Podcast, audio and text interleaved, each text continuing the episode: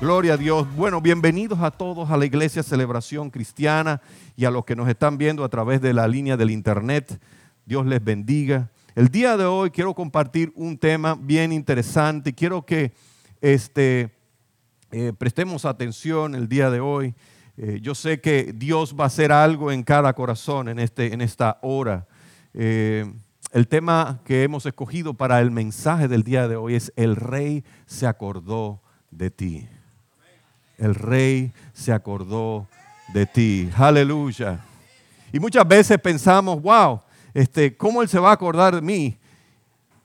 Pensando yo en los que fueron víctimas eh, de los tiroteos en, la ciudad de El Paso, Texas, y pensando también en aquellos que estuvieron en Dayton, Ohio, eh, como ustedes sabrán, el mismo que inició el tiroteo, él dijo que él quería matar hispanos.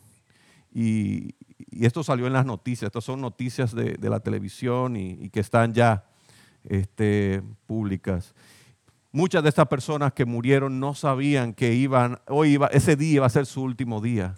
No sabían que se iban a encontrar, unos iban a comprar comida, unos iban a comprar comida para su perrito, otros simplemente iban de pasada, iban a entrar rápido en el Walmart, iban a comprar algo rápido, pero no sabían que la persona, que iba a haber una persona ahí que iba a estar, que había, salido de su casa con la intención de eliminar muchas vidas. En ese momento hubieron héroes, personas que dieron todo para que menos vidas fueran sacrificadas hubo un padre, una, una pareja que andaban con su bebé en los brazos. Y ellos cuando lo vieron, él se le fue encima, pero pudo evitar que otros murieran, pero no pudo evitar que su esposa y que él murieran. El niño era de meses y ellos cayeron encima del bebé. El bebé sufrió eh, quebraduras de muchos huesos, pero está sobrevivió, gracias a Dios. Son noticias que uno dice, wow, ¿Por qué será que quieren venir en contra de los latinos? ¿Por qué quieren venir en contra de nosotros? ¿A qué se debe pues todo, todo este, eh, eh, esta polaridad que hay en nuestra nación el día de hoy? Hay muchas personas que han sido héroes y que yo sé que ahora mismo todavía no han sido este, dados a la luz. Gente que fueron héroes y que dieron su vida por otras personas. En la palabra de Dios hay muchos héroes también. Nosotros podemos ver de gente que eh, eh, pasaron situaciones difíciles, que eh, fueron atacados y sus vidas fueron puestas en la balanza. Dijeron, vamos a eliminarte, queremos destruirte, queremos deshacerte, queremos este, matarte. Y un ejemplo de todo esto es el profeta Elías, después de haber hecho una, haber sido un héroe, haber acabado con más de 450 profetas de Baal. Escuchó una palabra que básicamente le cortó como un cuchillo corta este, un tomate, como el que corta una fruta, la corta así con mucho filo. Y esta, esta mujer llamada Jezabel le dijo, vive Dios que lo que le hiciste a toda mi gente, mañana mismo te lo habré hecho yo también a ti. Y este, Elías entró en un proceso de, depresión, de miedo inclusive, un temor que él decía, pero que uno dice, pero ¿y cómo va a ser que un hombre que acaba de ser un héroe y ahora mismo anda huyendo de una palabra? Y es porque hay espíritus que eh, se meten espíritus de destrucción, espíritus que vienen a poseer, a destruir y a traer depresión y temor, un temor este, fóbico, por decirlo así. Algo que no tiene entendimiento, algo que no se entiende.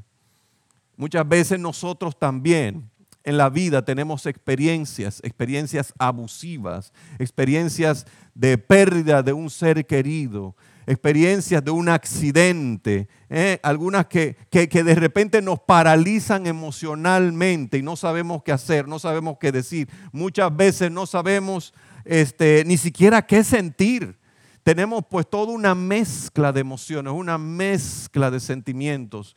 Son traumas que nos cambian, que, que, nos trastornan. Y nosotros vamos delante de la presencia de Dios y le decimos, Señor, cámbiame, Señor, renuévame. Y no sabemos cómo procesar.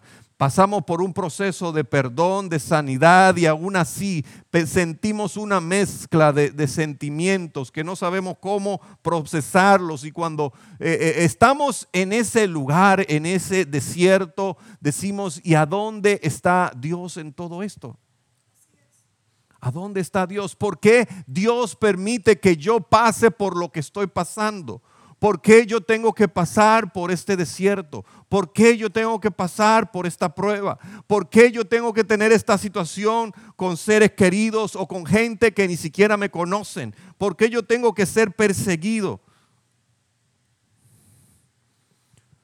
Muchas veces lo único que nosotros necesitamos es escuchar la palabra de aliento de nuestro Señor, de nuestro Señor Jesucristo, que nos dice, no tengas miedo, no temas.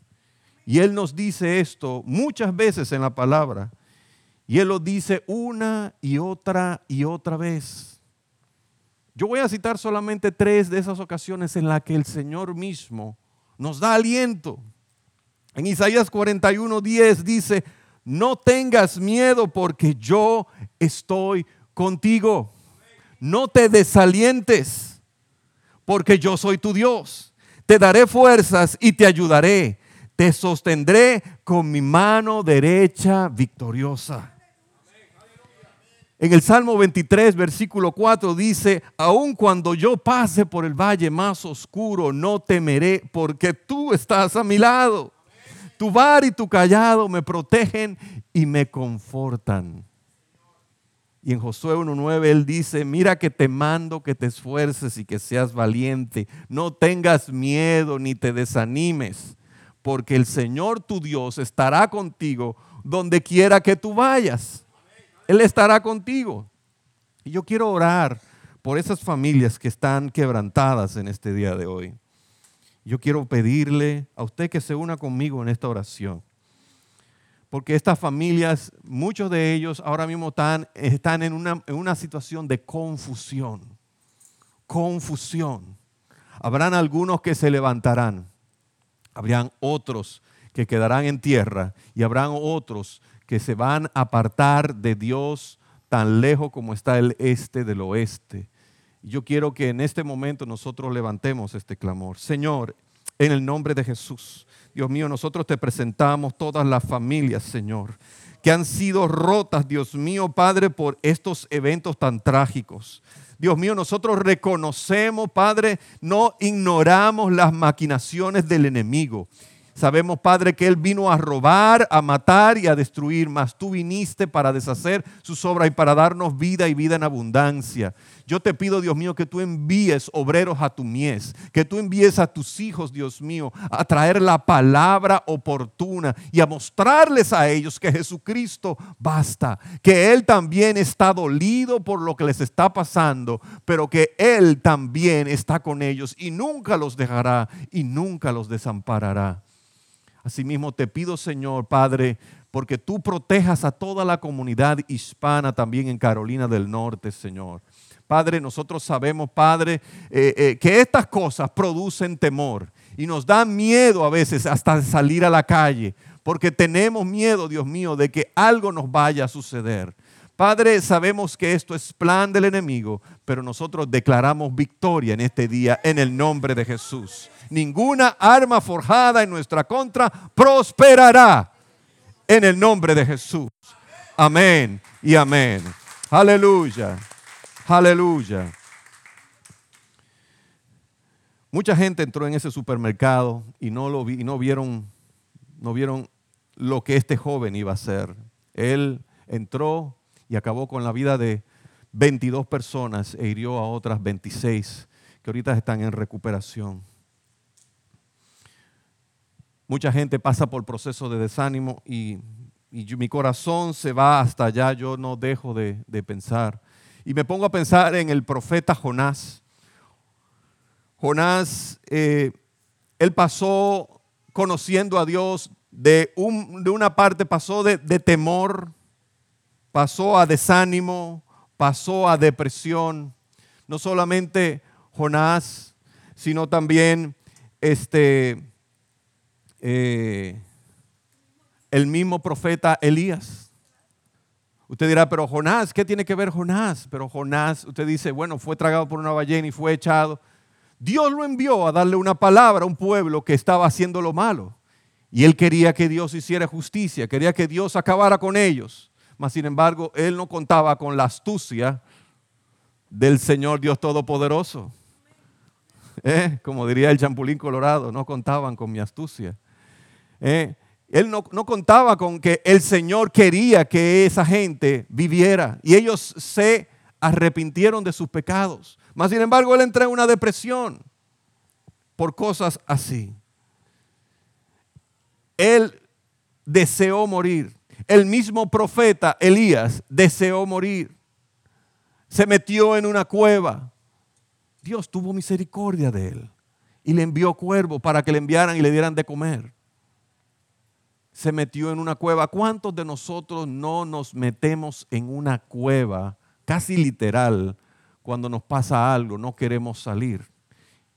Y lo último que queremos hacer es recibir ayuda de parte de Dios. No vamos ni siquiera a la iglesia. Te pasa algo y no te volvemos a ver por un tiempo aquí en la iglesia. ¿Qué pasó? No, sufrí un problema. Y en vez de buscar el consuelo de Dios, la fortaleza espiritual que necesita, lo que hace es que la rechaza. Ustedes saben una cosa, eso es natural para todos los seres humanos. Es la tentación número uno. Cuando más necesidad, necesidad tenemos, más queremos apartarnos. O sea que no te sientas como que esto es solo de ti o solo de una persona. Es natural casi para todo el mundo. Siempre que pasemos por pruebas y tribulaciones, van a haber espíritus atormentadores que van a aprovechar las circunstancias para empeorar nuestras circunstancias. Y vamos a tener lo que es una batalla mental. Nuestra mente va a estar batallando con muchas cosas. Dios está conmigo, Dios no está conmigo, me va a estar ayudando Dios sí o no, con qué, cuento con la ayuda de Dios, cuento con el amor de Dios, ¿Será suficiente que yo haga esto, que yo busque de Dios? Leo la palabra, no recibo nada. Voy a la iglesia, no recibo nada. Sigo con esto. ¿Cómo voy a lidiar con un montón de cosas que me están atacando, que me están apretando el corazón? La palabra de Dios dice que Dios no nos ha dado un espíritu de temor, sino de poder, de amor y de dominio propio. Él nos ha dado el poder para nosotros salir de ese hoyo él nos ha dado, como dice, un espíritu de poder, de amor, dominio propio o autodisciplina.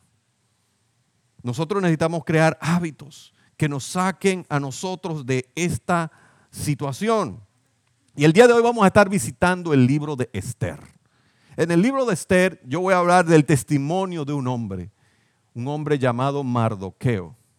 Mardoqueo, usted va a decir, ¿por qué no se escribió el libro de Mardoqueo? realmente se escribió el libro de Esther. Mardoqueo era el primo o tío, primo tío, si se puede decir así, de Esther. En este libro nosotros podemos ver todo lo que le sucedió al pueblo de Dios y podemos notar que siempre habrá alguien que quiere acabar con el pueblo de Dios. Siempre habrá alguien que quiera acabar, con el pueblo de Dios exterminarlo de la faz de la tierra.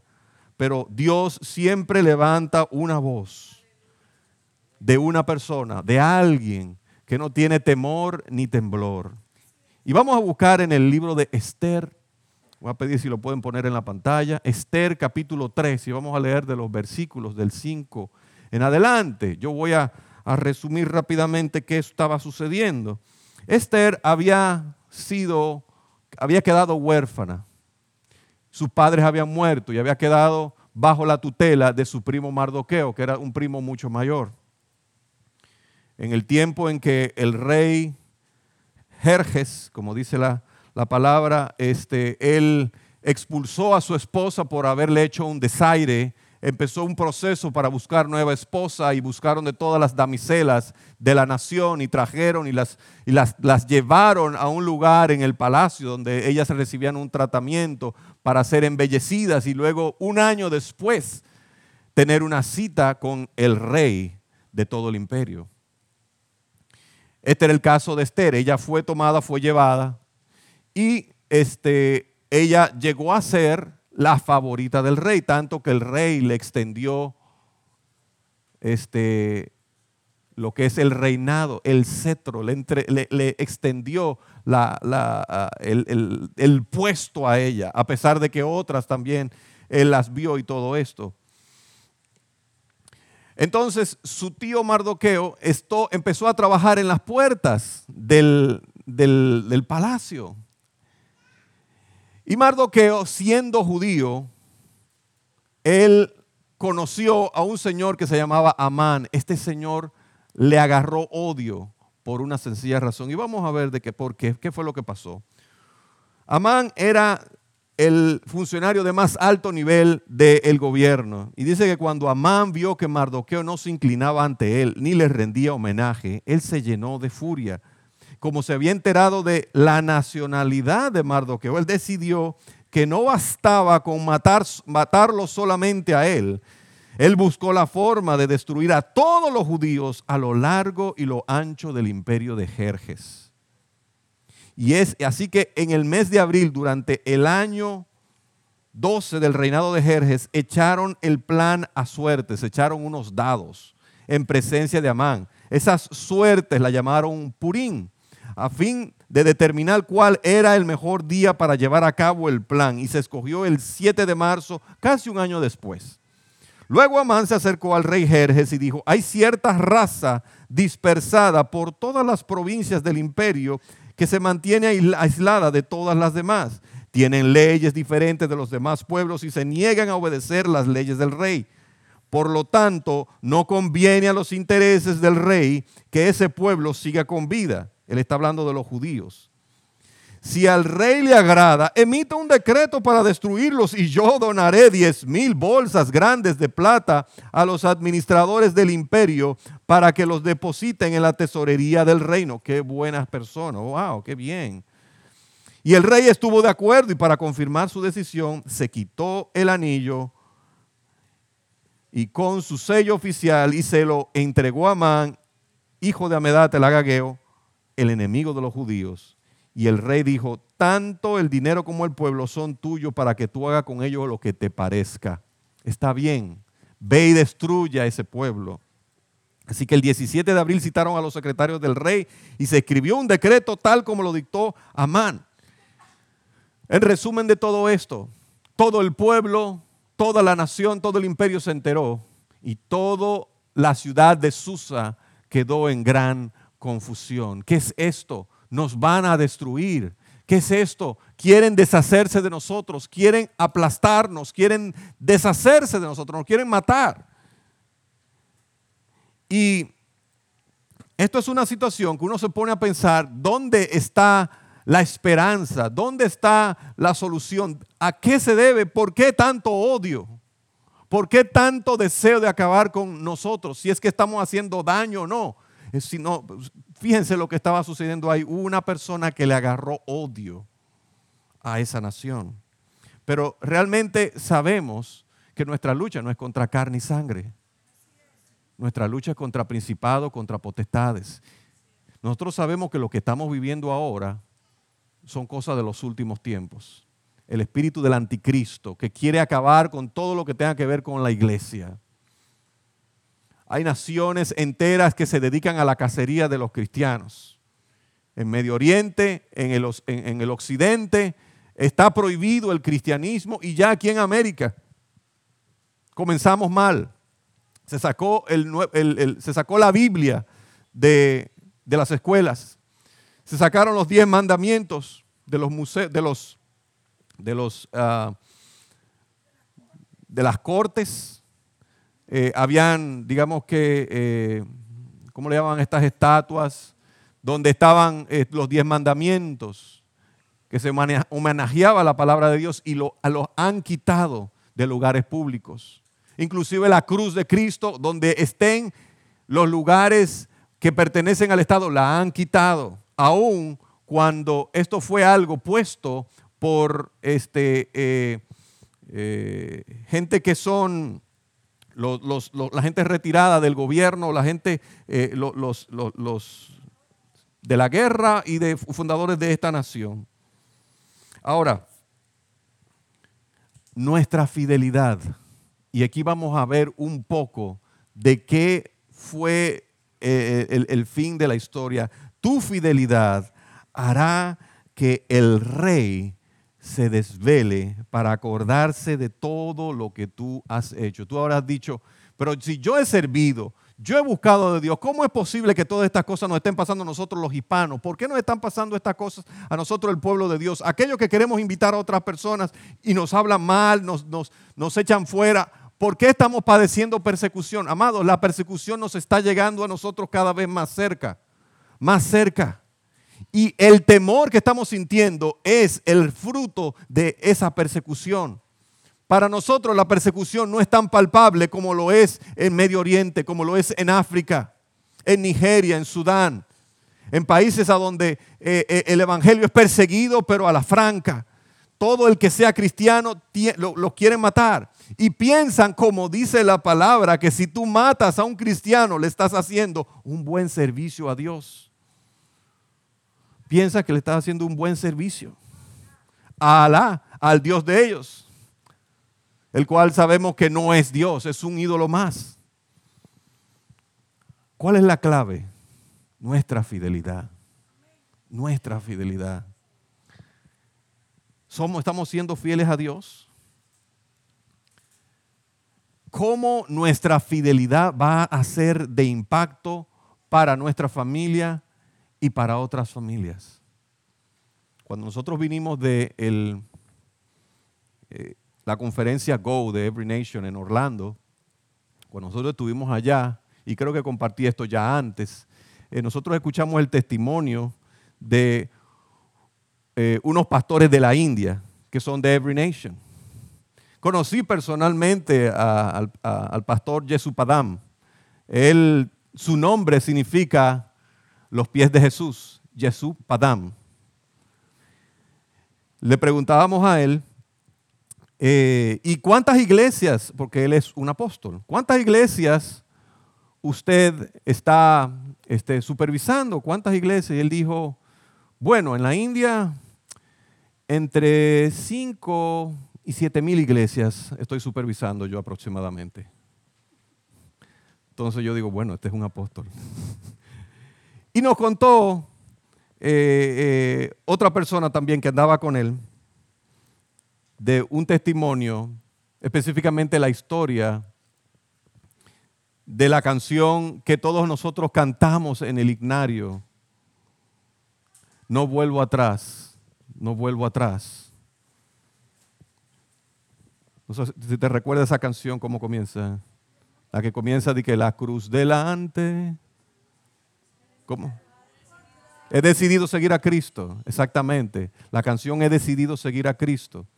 Y esa es una canción que nosotros hemos incluido en nuestro gimnasio, pero no sabemos de dónde viene. Realmente es una canción que se origina, es una canción compuesta por unos hindúes que se convirtieron al cristianismo.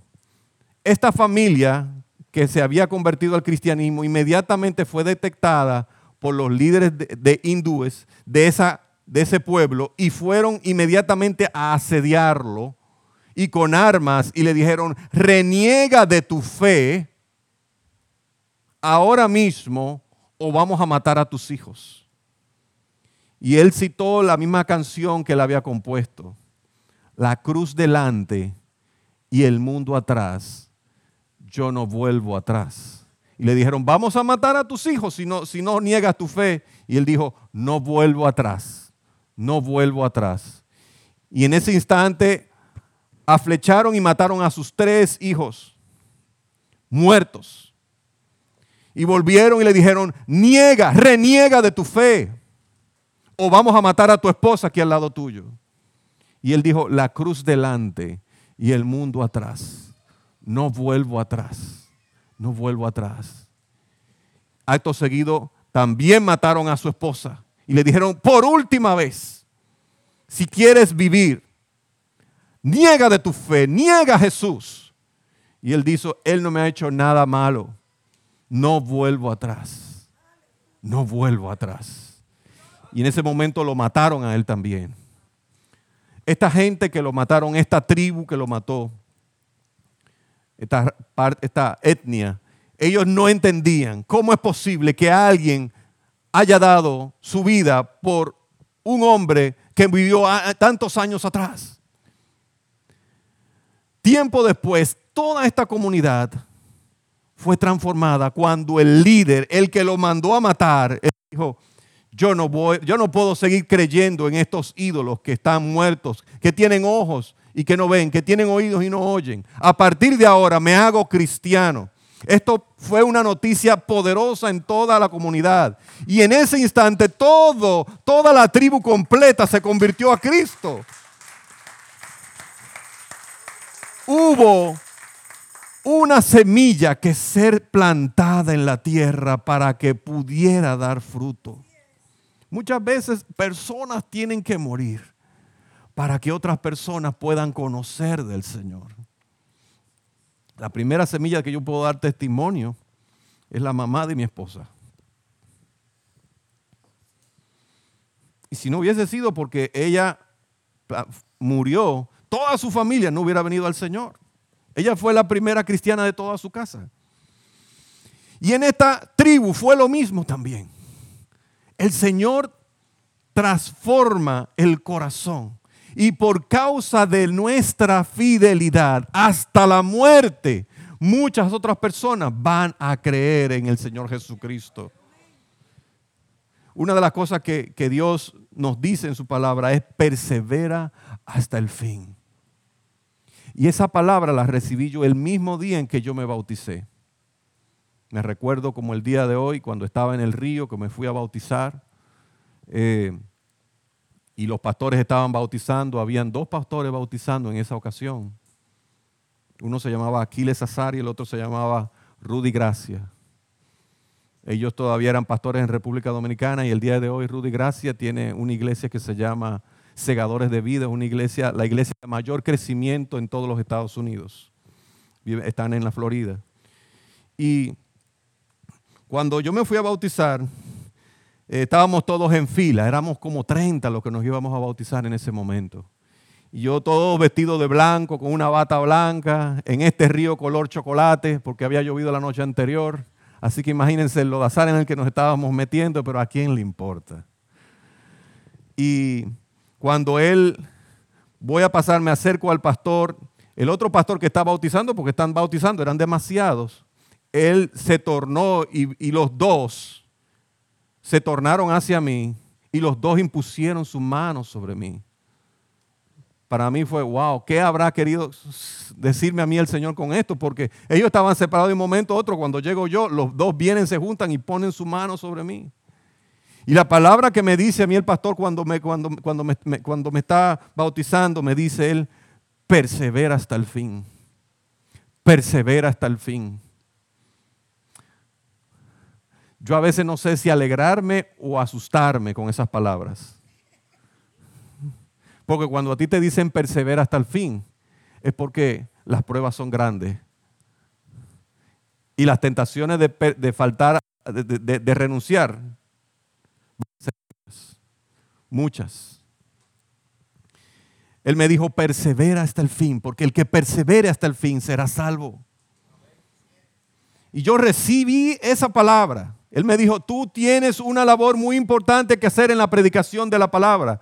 Y yo en ese tiempo apenas era asistente de maestra de, escuela dominical, de maestro de escuela dominical. Y yo, predicación, ¿y cómo? ¿Y cuándo? ¿Y dónde? Yo no me veía predicando, yo no me lo imaginaba. Pero muchos años después, Dios me concedió el privilegio de poder ser pastor de esta casa. A sea la gloria.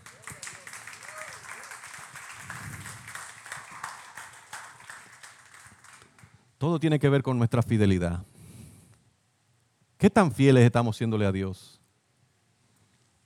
Tenemos que serle fiel hasta la muerte. Amado, este tema es difícil de tratar. Tenemos que serle fiel hasta la muerte. No es un club al que nos estamos uniendo. El ser cristiano no significa que ponemos un letrero que dice, a partir de ahora la vida va a ser super cool. Todo te va a ir bien, color de rosa. Todo va a estar de maravilla, no vas a tener problemas, vas a tener salud, vas a tener prosperidad, vas a ser una persona bendecida, ¿eh? muy próspera, próspera, próspera. Y te, no. ¿Tú sabes lo que dijo el Señor Jesús? En el mundo padeceréis aflicción, pero no tengan temor. Yo he vencido al mundo. Yo he vencido al mundo. Aleluya. Yo quiero animarte el día de hoy. La palabra que yo quiero que tú te lleves de esta casa es fidelidad. Seamos fieles. Seamos fieles. Mira lo que pasó aquí con, con eh, eh, eh, Mardoqueo. Cierto día, dice el capítulo 2, versículos del 21 al 23. Cierto día, mientras Mardoqueo estaba de guardia en la puerta del rey, dos de los eunucos del rey, Victana y Teres, guardias que custodiaban la entrada a las habitaciones privadas del rey, se enojaron con el rey Jerjes y conspiraron para asesinarlo. Pero Mardoqueo se enteró del complot y le pasó la información a la reina Esther. Entonces ella se lo contó al rey y le dio crédito a Mardoqueo por la noticia. Cuando se hizo la investigación y se confirmó lo que decía Mardoqueo, era cierto. Los dos hombres fueron atravesados entonces por un poste afilado y todo eso quedó registrado en el libro de la historia del reinado del rey Jerjes. No se vuelve a hablar más en este pasaje, en el capítulo 2. Pasa el capítulo 3.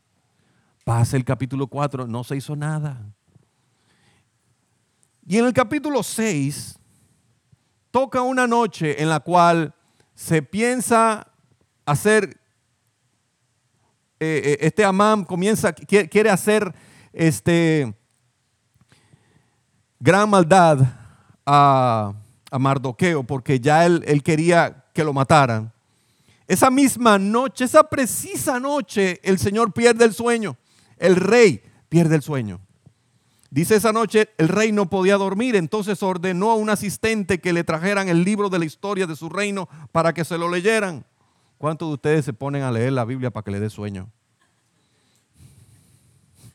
¿Eh? o agarran un diccionario. Eh, él necesitaba algo que le quedara sueño porque había perdido el sueño. Y él dijo, tráigame ese libro de las historias ahí para yo, para yo, a ver si agarro sueño, a ver si me aburro bien. Y en los registros descubrió el relato de cuando Mardoqueo informó del complot de Victana y Teres, dos de los eunucos que cuidaban la puerta de las habitaciones privadas del rey, y habían tramado asesinarlo. ¿Qué recompensa o reconocimiento le dimos a Mardoqueo por ese acto? preguntó el rey. Sus asistentes contestaron, nunca se ha hecho nada. Nunca se ha hecho nada. Y entonces a él se le ocurre una tremenda idea. Y él dice, yo quiero bendecir a este hombre que ha sido fiel.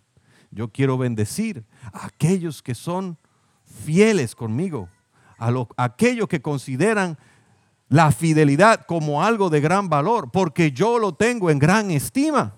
El rey consideraba la fidelidad como algo grande. ¿Estamos siendo fieles? ¿Estamos considerando serle fieles al Señor en lo poco? Y una de las cosas que a lo mejor voy a pisar un callo es cuando nosotros venimos a la iglesia y me refiero a la puntualidad. ¿Mm? ¿Qué dice el Señor Jesús? Si eres fiel en lo poco, sobre mucho te pondré. Mardoqueo fue fiel en lo poco y fue puesto sobre lo mucho. ¿Queremos serle fiel nosotros en lo poco al Señor? Yo creo que por decir algo, esta fidelidad Dios la ve. Porque el que, el que exalta no es el pastor, es Dios. y la fidelidad tuya va a ser notoria a todo el mundo. No, esa persona es el primero. A él no hay quien le gane. ¿Dónde está nuestra fidelidad? Nos levantamos por la mañana con el deseo de yo le voy a ser fiel al Señor. Yo voy a llegar primero que nadie. Te van a decir, no, pero eso no es una competencia, eso era cuando, cuando yo era chiquito. Desde que mi hija era pequeña, yo siempre hacía competencias con ella. Veníamos del supermercado, ya veníamos con la compra y ella venía detrás y yo le decía a ella, yo no sabía cómo decir, te voy a ganar. Yo no sabía cómo decir en ese momento, I'm gonna beat you. Yo le decía, I'm gonna win you. I'm gonna win you, le decía yo. y ella salía corriendo y se me iba adelante. Y siempre llegaba, todavía. Los otros días lo hice y iba, veníamos caminando y sí, despacito. Y le dice, I'm gonna win you. y se me fue adelante. ¡Ah! Inmediatamente se dio cuenta. ¿Qué quiero decir con todo esto? Cuando nosotros tenemos enemigos que planean hacer cosas contra nosotros, últimamente, por causa de nuestra fidelidad, Dios se va a levantar y Dios nos va a defender, Dios nos va a ayudar. Amados, muchos en este país andamos sin papeles. Pero yo te digo ti una cosa, sé fiel en lo poco en esta casa y Dios te va a poner sobre lo mucho. Usted va a decir, ¿y cómo? ¿Habrá algo imposible para Dios? No lo hay. No hay nada imposible para Dios. Usted no sabe cómo Dios obra maravillas. Dios obra maravillas. Dios no va a permitir que tú pases por peligro. Él está contigo. Él te va a defender. ¿eh? Así que confía en Él y tú vas a poder vivir tranquilo. ¿Por qué? Porque Dios tiene todo bajo control. Él tiene todo bajo control. Él va a ser tu defensa, Él va a ser tu escudo. Y no importa cuánta gente venga alrededor tuya a molestarte, Dios estará ahí para protegerte como poderoso gigante. Él va a ser una torre a la cual tú vas a poder acudir. Mira, nuestro Padre no permitirá que la adversidad se enseñoree de nosotros. ¿Mm? Él nos va a rodear y Él nos va a poner en el hueco de su mano. El enemigo quiere meternos miedo y que nos metamos en una cueva, pero a donde nos tenemos que refugiar es en nuestro Dios. Si le somos fieles en lo poco sobre lo mucho, Él nos va a poner. El remedio para la tristeza es escondernos en la mano, bajo la poderosa mano de nuestro Dios poderoso. Y Él nos exaltará cuando sea tiempo. Aleluya. Recuerda que cada día se libra una batalla por la paz de tu mente y por tu corazón. Y para ello Dios nos dejó a nosotros lo que es una armadura, la armadura del Espíritu. Pero si nosotros no nos la ponemos y siempre vamos a la calle sin ella, entonces nosotros somos vulnerables a los ataques del enemigo, directamente a nuestra mente, directamente a nuestro corazón. Y esos dardos, esos ataques, vienen directamente del diablo con el propósito de eliminarnos, con el propósito de quitarnos la paz, quitarnos el gozo, quitarnos la alegría, meternos en depresión, meternos en miedo, meternos en temor. Me gusta eh, la descripción que dan de la palabra fear en inglés. Es, eh, significa eh, fake, ¿cómo decía? Ay, se me fue. Es como una evidencia falsa que aparenta ser cierta. Fake evidence appearing uh, que aparece, que ser cierta. Es una falsa evidencia, no, no sé cómo traducirlo literalmente, pero es una falsa evidencia que aparenta ser cierta, pero no lo es. Y el temor es el arma que el enemigo usa para subyugarnos. Temor.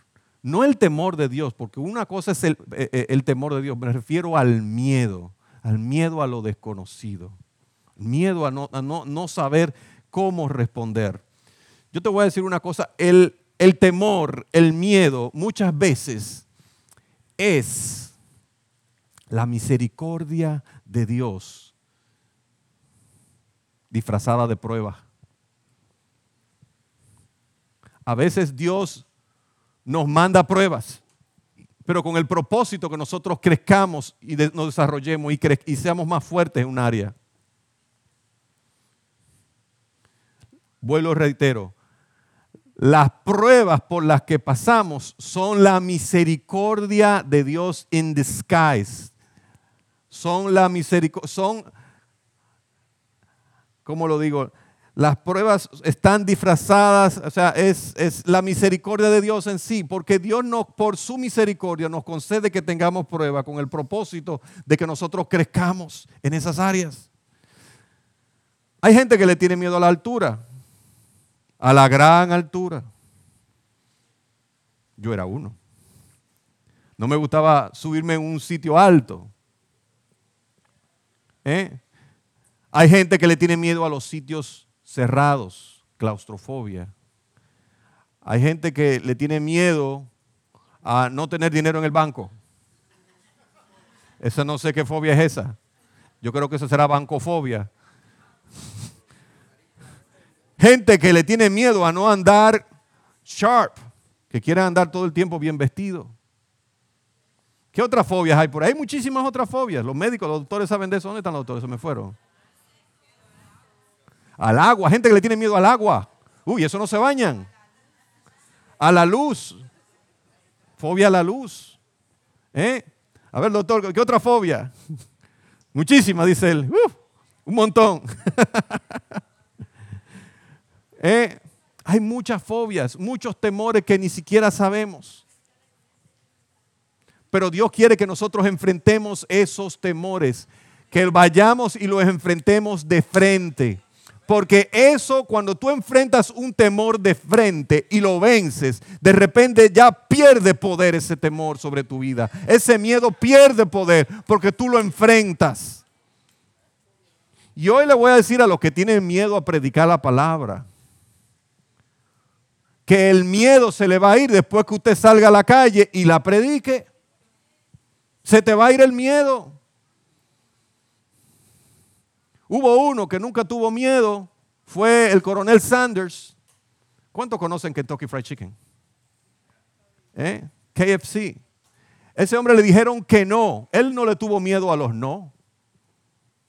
Eso es el no fobia. La fobia al no. Él no tuvo miedo al no. Él fue una, dos, diez, veinte, treinta, cuarenta, cincuenta, cien veces. Y fue pasada las cien veces que alguien le dijo que sí a aceptar, este, poner en su franquicia la receta secreta del coronel Sanders. Y fue a partir de entonces, al él enfrentar su temor de que alguien le dijera que no, que no, que no, él dijo, no, yo voy a seguir, yo voy a seguir, hasta que alguien que me diga que sí. Él perseveró. Y entonces él logró tener la victoria. Nosotros igualmente cuando tenemos temores tenemos que enfrentarlos. Si no enfrentamos los temores, no los vamos a vencer. Tenemos que enfrentarlos. Necesitamos enfrentarlos. Cuando tenemos miedo de algo, muchas veces queremos vengarnos nosotros porque alguien nos hizo un daño. Pero no, no, lo, no lo hagamos nunca el Señor, Él dice, mía es la venganza, yo pagaré, dice el Señor. Así como en el caso de, de Mardoqueo, el Señor se acordó del pueblo de Israel. Dios se acuerda de nuestras obras cuando nosotros le somos fieles. Y entonces hay retribución, hay un pago, hay una recompensa, hay una bendición por nosotros haber sido fieles en lo poco. Y esta es la historia de una persona que fue bendecida por ser fiel en lo poco. Mira lo que dice, una corona será puesta sobre ti por causa de tu fidelidad. Si somos fieles, el Señor nos va a coronar. Amados, estos eventos que están sucediendo a nivel nacional y mi propósito hoy para la congregación es también no solamente decirles de la fidelidad, sino también decirles lo que dice la palabra. La palabra dice aproximadamente 360 veces dice, no temas, no temas. 360 veces, una por cada día. Una por cada día. En la Biblia aparece esa 360 veces. Y cada día el Señor te dice, no temas. No temas cuando te enfrenta a una adversidad, no temas. Cuando te enfrenta a una crisis, no temas. Cuando te enfrentes pues a, ser perseguido por alguna persona, no temas. Cuando, tenga, cuando no tenga dinero en el banco, no temas. Cuando no tenga trabajo, no temas. Cuando no tenga comida sobre la mesa, no temas. Nunca he visto siervo justo desamparado, ni su descendencia mendigar pan, dice la palabra. No temas, dice el Señor. Tenemos un Dios que en su promesa nos dice, no temas, porque si Dios es por nosotros, ¿quién contra nosotros? Si tenemos un Dios que todo lo puede, tenemos un Dios que nosotros y nosotros le somos fieles, Él es más que fiel. Él es más que fiel. Y me gusta, y ya con esto voy a concluir, la recompensa de aquellos, de aquellos que son fieles. Y yo quiero citar esas recompensas que están, que es el mensaje dirigido a las siete iglesias que están en el libro de Apocalipsis, a los que salgan vencedores. A todos los que salgan vencedores le daré del fruto de la vida que está en el paraíso de Dios. A los que salgan vencedores no sufrirán daño de la segunda muerte a todos los que salgan vencedores les daré del maná que ha sido escondido en el cielo y le daré a cada uno una piedra blanca y en la piedra blanca está grabado un nuevo nombre que nadie comprende aparte de aquel que lo recibe. Repite conmigo, al que salga vencedor. Al que salga vencedor. Y es por su fidelidad, por nuestra fidelidad también todos los que salgan vencedores serán vestidos de blanco. Nunca borraré sus nombres del libro de la vida, sino que los anunciaré delante de mi Padre y de sus ángeles, que ellos me pertenecen. A todos los que salgan vencedores, los haré columnas en el templo de mi Dios, y nunca más saldrán de allí, y escribiré sobre ellos el nombre de mi Dios y el nombre de la ciudad santa de mi Dios, la nueva Jerusalén todos los que salgan vencedores se sentarán conmigo en mi trono, tal como yo salí vencedor y me senté con mi Padre en su trono. Ponte de pie. El rey se acuerda de ti. El rey se acuerda de ti, de tu fidelidad. El rey se acuerda. Aunque hayan gente que quieran destruirnos, el resultado final para ellos será la destrucción. En el caso de Mardoqueo, Amán había planeado matar en una estaca a Mardoqueo. Pero lo que él planeó para, para mal para Mardoqueo, Dios lo tornó para mal para él, que estaba buscando el mal de Mardoqueo. Él fue quien murió en esa estaca. El día de hoy yo quiero animarte. Que nadie se me achicopale con esta situación a nivel nacional. Que nadie agarre temor. O sea, la palabra achicopale, no sé, de repente como que fue muy mexicano de mi parte, perdón. Que nadie se me agüite. Ya esa es otra de México también, bueno. Que no se me desanimen. Ah, ok, ya, ¿verdad? ¿Para dónde me fui? Este, y nadie se desanime por esas cosas. Tenemos un Dios que todo lo puede. Tenemos un Jesucristo que Él basta. Yo quiero que cantemos esa canción otra vez. Jesucristo basta. Jesucristo basta. Él es más que poderoso para concedernos las peticiones y las necesidades que nosotros tenemos. Muchas veces las pruebas por las que estamos pasando es para que nosotros mejoremos en esas áreas. ¿Eh? no para que simplemente nos entristezcamos o agarremos miedo, sino para que seamos fuertes. Y nuestra fidelidad va a producir esas recompensas que nosotros tanto deseamos. Amén.